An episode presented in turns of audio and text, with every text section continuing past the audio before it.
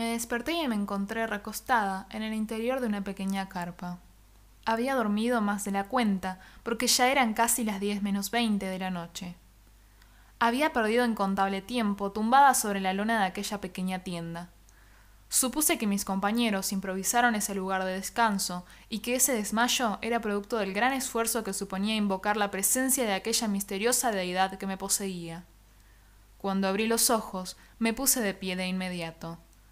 Federico estaba parado a unos cuantos metros, mirando al cielo. Tiago abrazaba a Sophie por la espalda y parecían también mirar juntos en la misma dirección. Apenas se percataron de mi presencia, se me acercaron. Sophie primero, los chicos después.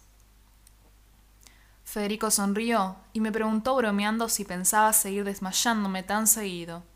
Lo miré con ganas de proferir un insulto, pero su buen humor y su cara amigable atenuaron mis nervios y terminé sonriéndole yo también. Me alejé un poco de ellos, mientras Sophie y Tiago se quedaron bastante lejos, besándose. Federico me alertó que faltaba poco más de media hora para que los símbolos se hicieran visibles y que seguramente, mientras los destruíamos, podríamos usarlos para volver hasta la sala de reuniones de la hermandad. Allí seguramente nos aguardaría Jano. Federico se acercó hasta mí mientras contemplaba el cielo nocturno. ¿Cómo te sentís, pendeja? Consultó mi guardián. Mejor, Fede. Este cansancio afecta mucho más la mente que el cuerpo. Ya falta poco, mía. Necesitamos que resistas un poco más. No, Grandulón, todavía falta mucho, un montón. Y tengo mis serias dudas sobre si podré soportar todo lo que resta. Ya sabes que la tarea de soportar y resistir no es tuya, sino mía. Además, si te soporto a vos. Admitilo, tener que cuidarme fue lo mejor que te pudo pasar en la vida. Bueno, teniendo en cuenta las otras opciones, como por ejemplo haber muerto o morir bajo la mano de Jano, ¿Cuándo crees que va a terminar todo esto? No lo sé, Mía. Solo puedo asegurarte que cuando esto termine, vos estarás allí. ¿Lo prometes? No, no puedo. ¿Y para qué me lo aseguras entonces? Porque los adultos, cuando queremos con todas nuestras fuerzas que algo suceda, lo prometemos, aun sin tener certezas de que lo vamos a poder cumplir. Lo que equivale a mentir y mentirse. No, Mía, los adultos también necesitamos un poco de esperanza esperanza o hipocresía. Si hay algo que odio, es la hipocresía en la que viven ustedes, los adultos. Vos afirmás estar agradecido de esta nueva existencia, pero te sumergiste en una vida de excesos. Jano asegura haber superado la muerte de su nieta, y sin embargo, todos sabemos que esta cruzada que encabeza es sumamente personal para él. No me molesta tanto que piensen de esa manera, pero sí detesto cuando dicen que van a hacer una cosa y luego hacen su equivalente opuesto. Las personas se juran lealtad, y luego se traicionan. Otros aparentan verse felices cuando en realidad se sienten tristes. ¿Acaso todos los adultos son de una forma hacia adentro, pero se comportan descaradamente de otra forma hacia afuera? Bien, ya lo estás entendiendo. Bienvenida al inestable mundo de los adultos. Me respondió, dándome una palmada en la espalda. No es un chiste para mí, Federico. En verdad te creí cuando me dijiste que estabas agradecido por esta nueva vida. Y es cierto, mía. Esta nueva vida, como otros tantos detalles que han tenido conmigo, son para mí en verdad una bendición. Soy agradecido siempre por tres cosas. Las cosas que hacen por mí, las cosas que no hacen por mí y las cosas que hacen por mí y no me entero. ¿Y eso a qué viene, Fede? Viene a cuenta de todo lo que hiciste por mí, en secreto, con la doctora Tazara. No entiendo. Que agradezco que hayas hecho todo esto por mí a mis espaldas, pese a que odio tener que hacerlo. Este gesto, el de dedicarme tanto tiempo, es en verdad un obsequio invaluable y tu corta edad no te permite tomar cabal dimensión de ello, pero lo cierto es que me das más atención e importancia de la que merezco. Se supone que has dedicado toda una vida a mi cuidado, que son apenas tres semanas. La diferencia es que soy un adulto y es mi obligación cuidarte. En cambio, vos sos una joven que todavía necesita del permiso de su padre para salir de su casa. Vos no tenés por qué hacerlo, pero escogiste permanecer en donde otros se han marchado. Este es uno de esos momentos en los que todo se arregla con un abrazo. Vamos que no soy intuitiva, pero puedo abrazar a cualquiera. No te atrevas a tocarme, mía. Ya acordamos con la doctora que a lo sumo intercambiamos cumplido, pero sin contacto físico. Bueno, cambiando de tema, quiero contarte. Acabo de decidirlo. Cuando llegue a Buenos Aires pienso ser la novia de Luca. Qué cambiante e inestable que sos. ¿No decías que me convenía darle una oportunidad a Luca? Sí, eso fue lo que dije. Creo que tenés razón y quizás deba salir con él. Es lindo, tierno, considerado. Me dice todo el tiempo que me quiere. Ajá. ¿Vos qué opinás? Tiene mi edad, casi nunca bebe, detesta el juego. No sabe jugar ni al chinchón. El día de mañana va a tener un gran futuro cuando asuma el control de las empresas de sus padres. ¿No es un gran partido? Perfecto. Quizás él deba ser tu nuevo guardián también. Ay, ¿qué decís, Federico? Si no hay nadie mejor que vos para eso. Espera, vos, por casualidad, no estarás celoso de Luca, ¿no? Mira, pendeja, respondió él con el ceño fruncido. Hay una sola cosa que envidio del pibe y es que tiene diez años menos. Disculpame, por un momento pensé que te molestaba que hablara bien de él. Te disculpo. Yo estoy acostumbrado a que pienses y digas cualquier pavada. Sonreí. Sabía que en el fondo, detrás de toda esa coraza de aparente desinterés e indiferencia, mi comentario le había molestado, y mucho. Pero el tiempo avanzaba sin detenerse y prontamente nos acercábamos a la hora señalada. Sophie estaba besándose con Tiago a un costado del camino. Federico alzó las manos y silbó estruendosamente con el objeto de llamarles la atención y que se separaran. Yo lo miré con mi peor cara mientras me ataba el pelo y lo mantenía firme con dos hebillas de cada lado.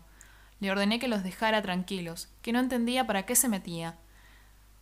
No lo sé, contestó con sinceridad. Supuse que tenía que decirles algo. ¿Por qué? Porque son una parva de mocosos y yo estoy a cargo. ¿A cargo de quién? A cargo tuyo, mía. Por mucho que te pese en este momento, soy tu tutor. No me pesa, de todos modos estamos a mano, dado que yo estoy a cargo tuyo también. ¿Qué decís? Digo, que vos estás bajo mi cuidado también. Yo tengo la orden directa de la doctora Tazara de informarle todo sobre tu tratamiento, comportamiento y evolución. Sos asquerosamente manipuladora, mentirosa y ruin. Sí, yo también te quiero, Fede. Lo lamento, pero si yo te ayudo con el tema de tus adicciones es porque somos pares. Si vos me protegés porque crees que soy una diosa secreta, entonces somos pares. Si yo te tengo que vaciar una petaca de whisky para que no te la tomes porque no sabes controlarte, entonces somos pares. Yo no tengo un padre que va a armar un escándalo porque no sabe dónde estoy. Tampoco nadie arma un revuelo si no acudo regularmente a clases. Entonces no somos pares. Sos un desempleado, vives de lo que ganás jugando al póker, cuando ganás. Si no fuera por Jano estarías viviendo en la calle. Soy un desempleado, mira quién habla. Wow, eso fue muy maduro de tu parte. Hizo una pausa, tomó aire para decir algo más, y luego rió mirando el suelo. Sí, tenés razón, pendeja. Agregó sonriendo mientras me daba un leve empujón. Soy igual de inmaduro que vos. Pero dame algo de crédito porque viví algunos años más. Sí, sos la única persona que me hace caso, o al menos, de vez en cuando me haces caso. Para la hermandad soy un refugiado. ¿Ya viste cómo me trata ti qué? Nunca van a aceptarme realmente dentro del grupo. Pero si vos me haces caso, al menos siento que hice algo importante por alguien. Sé que sos muy autosuficiente e independiente, pero ¿qué decís, mía? ¿Podría fingir en público que soy más maduro que vos para que la gente me respete un poco?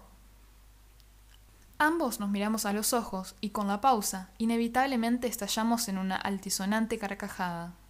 No parábamos de reírnos y estábamos sumamente tentados en una desopilante escena que amenazaba con ahogarnos con nuestra propia risa. Bobito. Interrumpí. No te olvides de la hora. Él observó cómo ya le había perdido todo el poco respeto que le tenía y luego me indicó que camináramos hacia adelante, y cuando yo pasé por su lado, de un rápido movimiento, me quitó la liga con la que mantenía atado mi cabello. Mi cabeza ahora parecía la copa de un frondoso árbol. Él extendió su mano en alto, y en ella conservaba la liga. Obviamente, aún saltando con todas mis fuerzas, no llegaba a poder arrebatársela. Deja de jugar que son las diez y cinco, clamé. Devuélvemela que me molesta el pelo. ¿Por qué? ¿Vas a llorar como la nenita insoportable que sos? Dámela, imbécil. Bueno, te voy a enseñar un truco. Primer paso, acércate a mí y utiliza la fuerza del movimiento de tus caderas, levantando la rodilla para golpearme con la tibia justo en la rótula. Si lo haces con la intensidad necesaria, no solo me vas a tener de rodillas ante vos, sino que si la fuerza fuese la correcta, no me voy a poder levantar enseguida. Cuando logres eso, rematame con un golpe en la sien. Preferentemente golpeame con un objeto contundente, porque tus manos son muy pequeñas para mi cabeza. Sin embargo, dado que soy bastante robusto para vos, difícilmente puedas quebrarme con tu patada. Pero tenés algo a tu favor, el factor sorpresa. Nunca un tipo como yo pensaría que una delgaducha como vos intentará hacerle frente, por lo que es muy posible que me encuentres mal parado y con un exceso de confianza. ¡Ey! ¡Delgaducha a tu abuela! Vamos, mía, atacame. Entonces me abalancé sobre mi guardián y realicé un corto movimiento circular. Impacté desde corta distancia en su rodilla. Esta se aflojó, en parte porque se dejó, y luego cayó de rodillas al piso. Entonces simulé golpearlo en la cabeza, aunque bien quería hacerlo. Bien, pendeja, te devuelvo tu liga. Practica esos movimientos siempre, como también la pegada. Así, coloca el puño así. Fede, la hora. Nuestro entrenamiento se vio interrumpido. Un misterioso círculo luminoso se erigió ante nosotros bajo la noche estrellada. El círculo representaba un pentagrama invertido. ¿Esto es satanismo? pregunté. Solo en apariencia. Ya sé dónde lleva esto. Quédate acá y avisar a los chicos que no voy a tardar. Yo voy con vos. No. ¿Y por qué? Porque yo lo digo. Sabes que eso no va a funcionar conmigo. Es que no quiero que funcione, pero es lo que tengo que decir. ¿Siempre pensás que Jano está viéndote? No, solo lo digo para mi conciencia. ¡Qué gracioso! Si yo sé que no tenés una... Deberías decirles a los chicos que vamos a cruzar del otro lado. ¿E interrumpir el romance? Vamos, Grandurán, el tiempo es oro. Cruzamos aquel portal y un sonido ensordecedor, similar al estallido de un explosivo, nos privó por unos instantes de nuestra audición. Ahora estábamos en una calle empedrada, lejos de allí, de vuelta en Buenos Aires.